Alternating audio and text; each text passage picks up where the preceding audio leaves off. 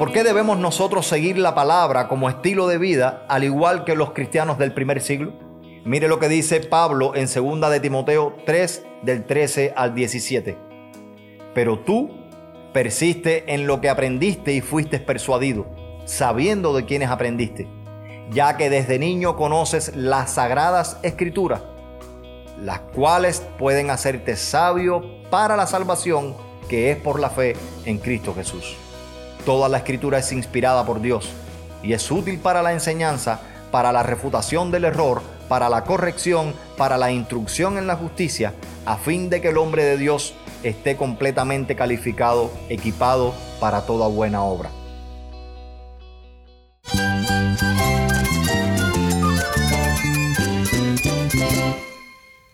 Cristo es mi todo. Cristo es el Rey del universo, es quien guía nuestras vidas. Él es grande y amoroso. Él es real. Solamente Jesucristo es nuestro Señor y Salvador.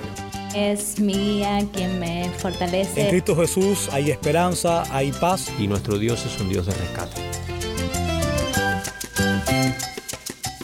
Estás escuchando a El Faro de Redención. Cristo desde toda la Biblia para toda Cuba y para todo el mundo.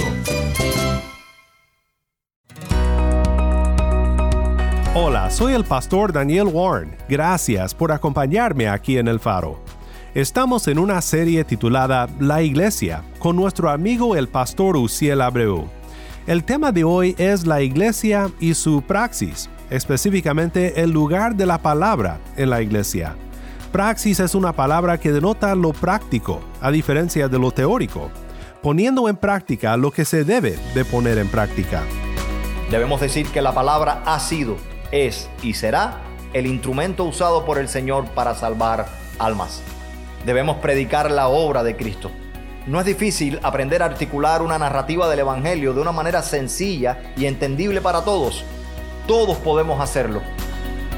Quédate conmigo para aprender sobre la iglesia y la palabra de Dios con nuestro hermano el pastor Uciel Abreu. Antes de comenzar, te quiero recordar que tenemos ahora un número de WhatsApp. Para suscribirte a nuestro canal de distribución de contenido o para enviar un mensaje al equipo del Faro, puedes escribirnos al número 1786-373-4880. Cuando nos mandes un mensaje, indícanos desde dónde nos escuchas y si nos permites compartir tu mensaje aquí en el Faro. Nuevamente nuestro número es 1-786-373-4880. El faro de redención comienza con Para su gloria, tu palabra.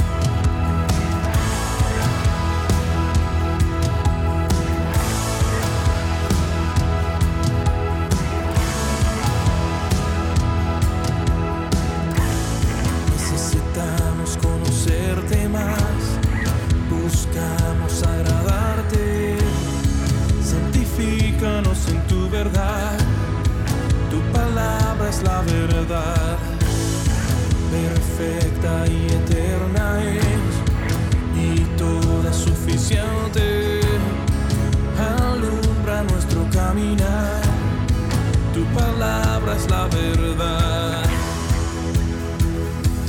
Enséñanos a obedecer tu voz, renueva nuestra mente y corazón para vivir en tus propósitos por tu palabra, oh Dios.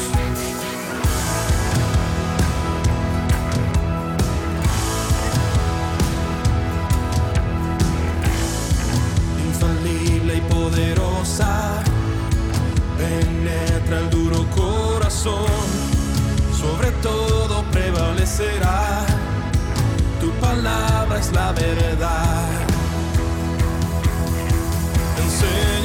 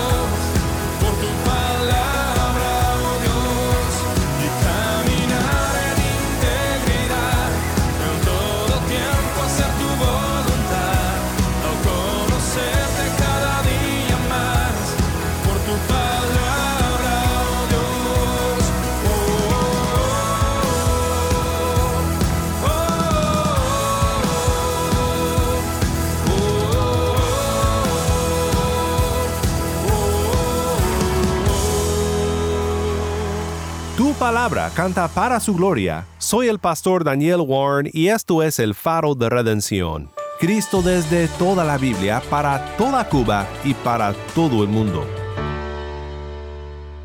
Antes de ir a la palabra, quiero que escuches este testimonio desde Sancti Spiritus Cuba. Mi nombre es Oscar Manso Marrero, desde Santi Espíritu, Cuba, para el Faro de Redención. Bueno, muy joven, a los 17 años, conocí al Señor, pero mi vida antes de conocer al Señor era una vida solitaria, muy encerrado en, mi mundo, sumido muchas veces en angustias y en depresión debido a esa mm, soledad. Y a esa edad, a los 17 años, pues el Señor empezó a tratar conmigo. Estuve durante casi unos meses yendo a la iglesia, pero sabía que todavía no, no, no había conocido al Señor. Hasta que un buen día ya yo sentí en mi corazón que, que tenía el Espíritu Santo, que ya había conocido a Cristo. Y desde ese momento, pues empezó una transformación el Señor en mi corazón, ya esa soledad, esa angustia, esa tristeza, Dios empezó a tratar con ella y sentí liberación, la compañía de Dios, sabiendo que era suficiente, si su amor y su compañía y su aceptación estaban en mi vida, pues me sentía más acompañado que nunca. Y debido a esa transformación y ese cambio decidí no solamente entregar mi vida a Cristo, sino entregar mi vida al servicio del Señor. Y curso estudios en el seminario y pues como pastor eh, estoy ejerciendo donde Dios me ha dado la oportunidad de, fundar algunas iglesias, de tratar con algunos hermanos y Dios ha usado eh, mi vida de una manera especial para poder ayudar a personas que se sienten tal como yo en esa soledad, en esa angustia. De tal manera que como Dios cambió mi vida, pues eh, yo ser como instrumento para que Dios cambie también otras vidas. Y esto nos sirve de, de, una manera especial. Dios siempre usa nuestras aflicciones, nuestro pasado, para influir en los demás a través de la gracia de Él. Y es mi exhortación entonces que todos los que me están escuchando pues puedan usar su vida, todas sus aflicciones y sus angustias para que Dios trate con sus vidas y puedan también ayudar a otras personas que necesitan cambio, que necesitan servicio. Y no solamente entregar sus vidas a Cristo, sino entregar sus vidas al servicio del Señor, a la obra de Dios, de gastarse palabra de Dios, sabiendo que es una bendición y mostrar el amor de Cristo hacia los demás. Porque hay muchas personas hoy que están en su soledad triste y sin Cristo, que a través del Evangelio nosotros podemos llegar y ellos pueden conocerle. Pero también a través de ese evangelio podemos llegar y ellos ya después de ser cristianos pueden crecer espiritualmente y servir al Señor y ser de bendición. Así que es una, un gozo, una satisfacción para mí compartir este tiempo con ustedes y que Dios les bendiga de una manera especial.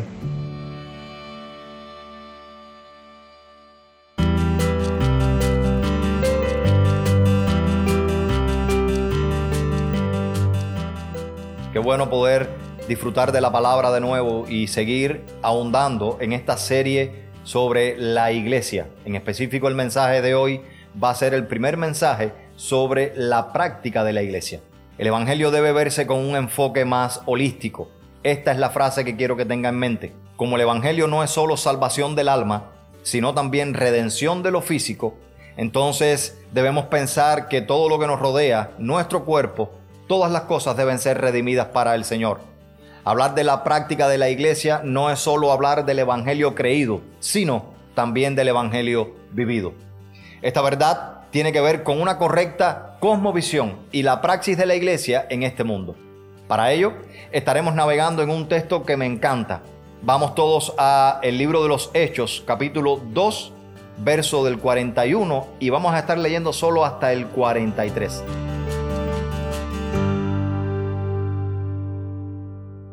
Dice de esta manera, así que los que recibieron su palabra fueron bautizados y en aquel día fueron añadidas como tres mil personas y estaban dedicados constantemente a la doctrina de los apóstoles, a la comunión, al partimiento del pan y a las oraciones. Y sobrevenía temor a toda alma y muchos prodigios y señales milagrosas se hacían por los apóstoles. Mire, no es casual que en esta porción del texto que resume la vida de los primeros creyentes en el primer siglo, lo primero que se mencione es la doctrina de los apóstoles como elemento central. Por ello, a través de este texto deseamos resaltar la importancia de la escritura en la práctica de la iglesia en toda la historia. Lo primero que queremos ver es la palabra como herramienta para la salvación. En el verso 41 dice, así que los que recibieron su palabra. Miren, los que recibieron su palabra fueron bautizados y en aquel día fueron añadidas como tres mil personas. Debemos decir que la palabra ha sido, es y será el instrumento usado por el Señor para salvar almas. Debemos predicar la obra de Cristo. No es difícil aprender a articular una narrativa del Evangelio de una manera sencilla y entendible para todos. Todos podemos hacerlo. Quizá usted diga, oh, yo no sé cómo hacerlo, yo no. Es sencillo, es simplemente decir lo que el Evangelio y Cristo ha hecho en su vida. No olvidemos que este texto habla de la conversión de tres mil personas. ¿Por la predicación de quién? De Pedro, un pescador tenido en aquel tiempo como una persona del vulgo, una persona que no tenía mucho estudio. Mire, la palabra es fundamental en la conversión de las personas.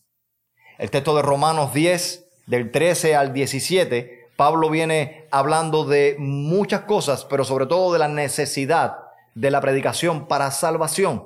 Dice, porque todo el que invoque el nombre del Señor será salvo. ¿Cómo pues? Pregunta, invocarán aquel en quien no creyeron. ¿Y cómo creerán en aquel de quien no oyeron? ¿Y cómo oirán sin haber quien les predique? ¿Y cómo predicarán si no fueran enviados? Como está escrito, citando Pablo a Isaías, dice, cuán hermosos son los pies de los que proclaman buenas nuevas pero no todos obedecieron al Evangelio. Pues Isaías dice, Señor, ¿quién creyó a nuestra predicación? Y termina sentenciando Pablo. Así que la fe viene por medio de la predicación y la predicación a través de la palabra de Cristo. Hermano, Primera de Corintios 1:21 dice de esta manera: Porque ya que en la sabiduría de Dios el mundo no conoció a Dios mediante la sabiduría, mire, escuche esto ahora, agradó a Dios salvar a los creyentes por la necedad o la locura de la predicación. ¿Se imagina? ¿No es más fácil que Dios salve por un milagro? ¿No es más fácil que Dios salve por una señal evidente, grande, inmensa, gloriosa? Sin embargo, agradó a Dios a salvar por la predicación. Mire, el segundo punto es que la palabra también es una herramienta para la vida cristiana. El texto dice en el 42, Hechos 2.42, y estaban dedicados constantemente a la doctrina de los apóstoles. Los nuevos convertidos con el resto de los creyentes tenían una posición intencional con respecto a la palabra, una práctica intencional con respecto a la palabra. Esto es una conducta con propósito. Se mantenían firmes, perseveraban con fidelidad en la enseñanza. Recordemos que estamos hablando acá que la doctrina de los apóstoles es la enseñanza que estos apóstoles estaban dando usando el Antiguo Testamento, las enseñanzas de Jesús y además lo que ellos estaban recibiendo como nueva revelación que conocemos hoy como el Nuevo Testamento. Miren, es interesante ver que la repercusión que tiene esta enseñanza en la vida de los creyentes es una transformación que deviene en temor de toda alma. El texto dice en el 43, y sobrevenía, y sobrevenía temor a toda alma, y muchos prodigios y señales milagrosas se hacían por los apóstoles.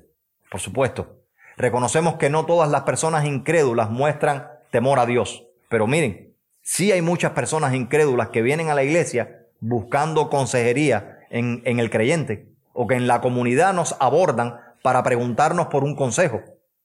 Note que aquí los milagros no son el centro de atención.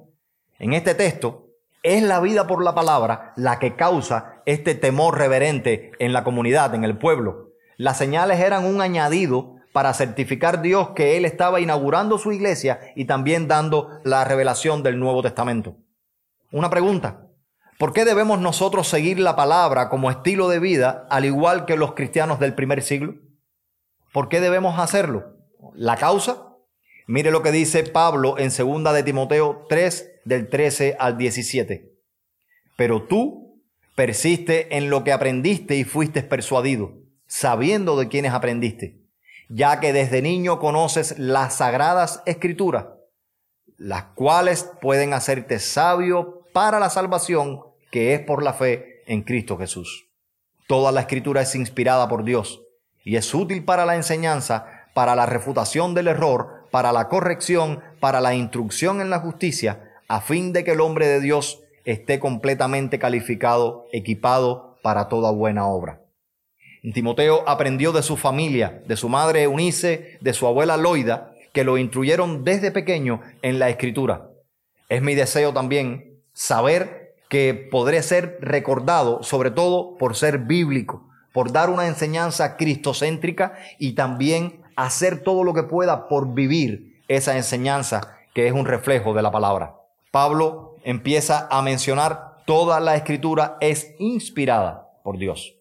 A partir de aquí hace un listado de por qué la importancia de la escritura en la vida de la iglesia, en la práctica de la iglesia. Primero, porque es inspirada. Es la revelación especial de Dios. Junto a Jesús, para la humanidad. La primera característica que da Pablo en cuanto a la palabra como importante para la práctica de la iglesia, dice que es útil para la enseñanza. Hermano, no hay otra cosa en nuestra vida más útil que enseñar que la palabra. Mire, toca cada área de la vida, penetra, dice la misma palabra, hasta partir los tuétanos profundamente. La palabra la usa el Espíritu para sacar de ti lo peor y poner lo mejor de Cristo. Además, los consejos para una vida plena vienen de ella. Lo segundo que menciona Pablo es para la refutación del error. Muchas veces escuchamos a personas con un punto de vista equivocado, incluso dentro de la iglesia, y por no estar preparados en la palabra no podemos refutar este error. Esto sucede también mucho cuando evangelizamos a otras personas no creyentes. Esta característica especialmente tiene un énfasis en lo verbal. Dice Pablo también que es útil para la corrección. Esto tiene más que ver con la disciplina. El corregir bíblicamente es lo mejor siempre. Ahora, recuerde que debemos hacerlo siempre en un ambiente de amor y de gracia, aunque sin dejar de confrontar el pecado. Este punto refiere más bien a la reacción ante un error y tiene un énfasis más práctico, tiene un énfasis más en la conducta. Pablo también suma que es útil la escritura para la instrucción en justicia. Todos debemos vivir una vida de justicia, así como Dios es justo. Entonces, este punto es para propiciar una vida de profilaxis, que la práctica de la iglesia sea con vista al futuro para adelantarnos a los problemas que puedan venir. Una instrucción en justicia te evita caer en el error. Y aquí el énfasis es entonces en la enseñanza. Recuerde, el discipulado del que hablamos también en otros sermones anteriormente. Por último, queremos ver qué ecos del Evangelio nos llega a nosotros como iglesia en cuanto a la práctica. La palabra nos ha llegado a nosotros como uno de los beneficios que tenemos en el Evangelio. Es por la obra de Dios en nuestro favor que hoy podemos gozar de la palabra. Y por el mismo Evangelio, Dios nos sigue cuidando la palabra nos transforma porque hemos sido redimidos. Nadie que no ha sido alcanzado por Dios responde así a la Biblia. De hecho, si responde a la Biblia, es precisamente porque ya ha sido alcanzado por Dios y ya el Evangelio ha sido imputado por el Espíritu Santo a su vida.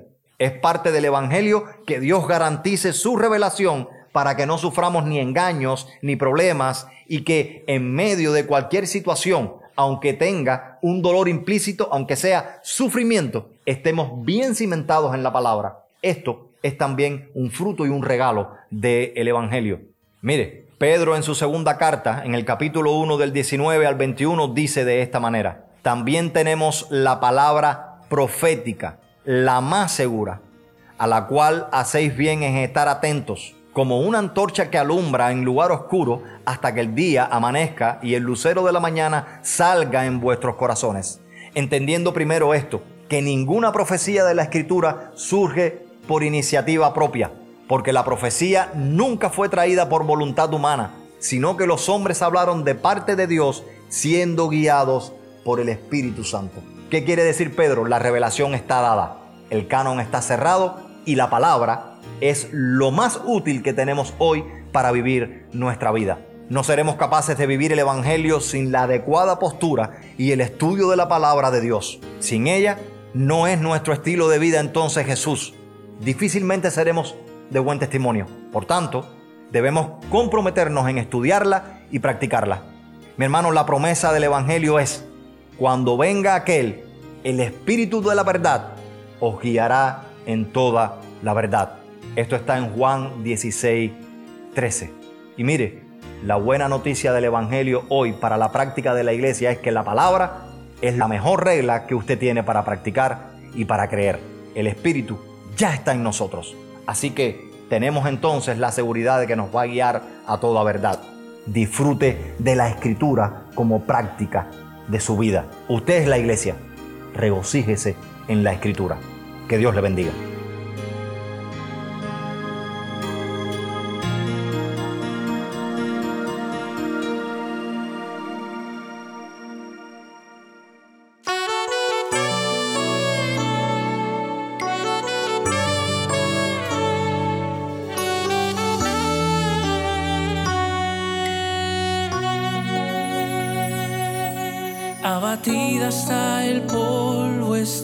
Alma. Vivifícame en tu palabra. Hazme entender el camino de tus mandamientos. Líbrame de la ansiedad. Mi porción eres tú. Jehová,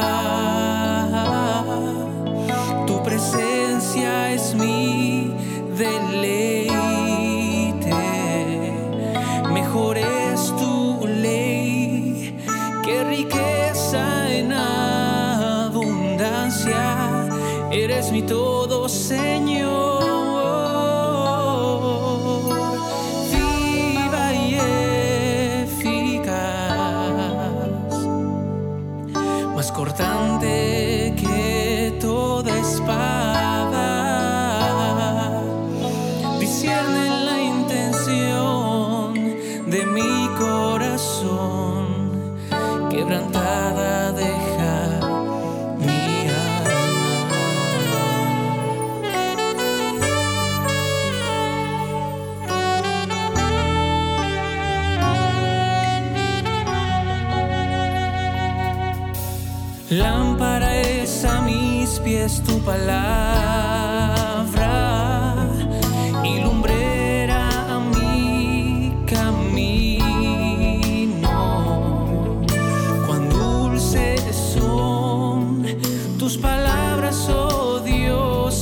que la miel a mi paladar.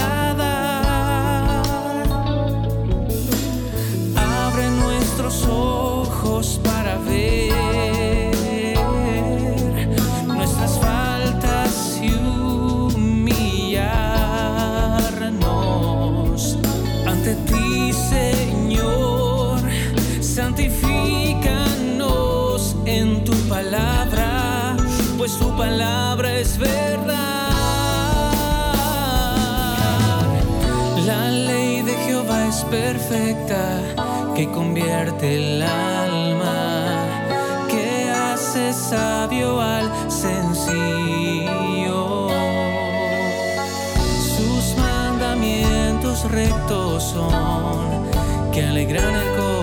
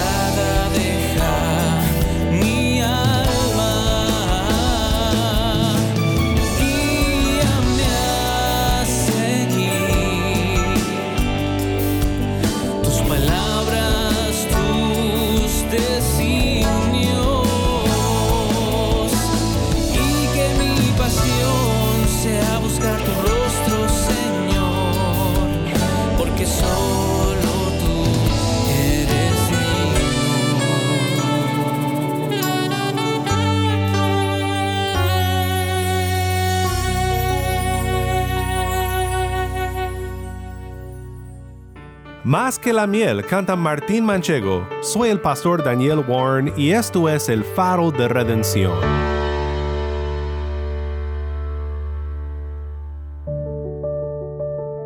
Oremos juntos para terminar.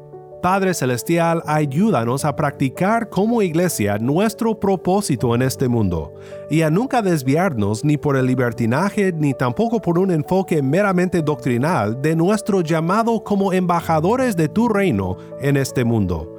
Que lo que hagamos refleje quiénes somos por tu gracia. En el nombre de Cristo oramos. Amén.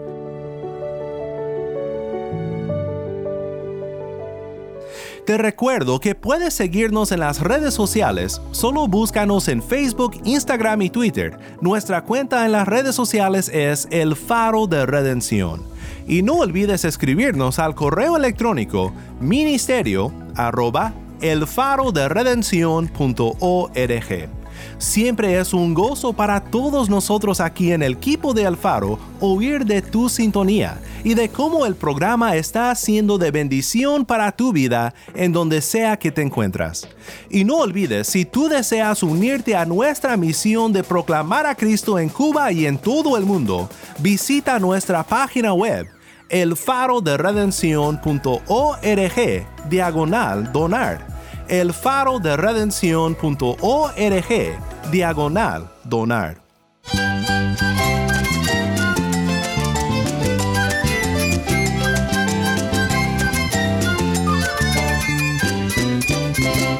Soy el pastor Daniel Warren. Te invito a que me acompañes mañana en esta serie La Iglesia con Uciel Abreu. La luz de Cristo desde toda la Biblia para toda Cuba y para todo el mundo, aquí en el Faro de Redención.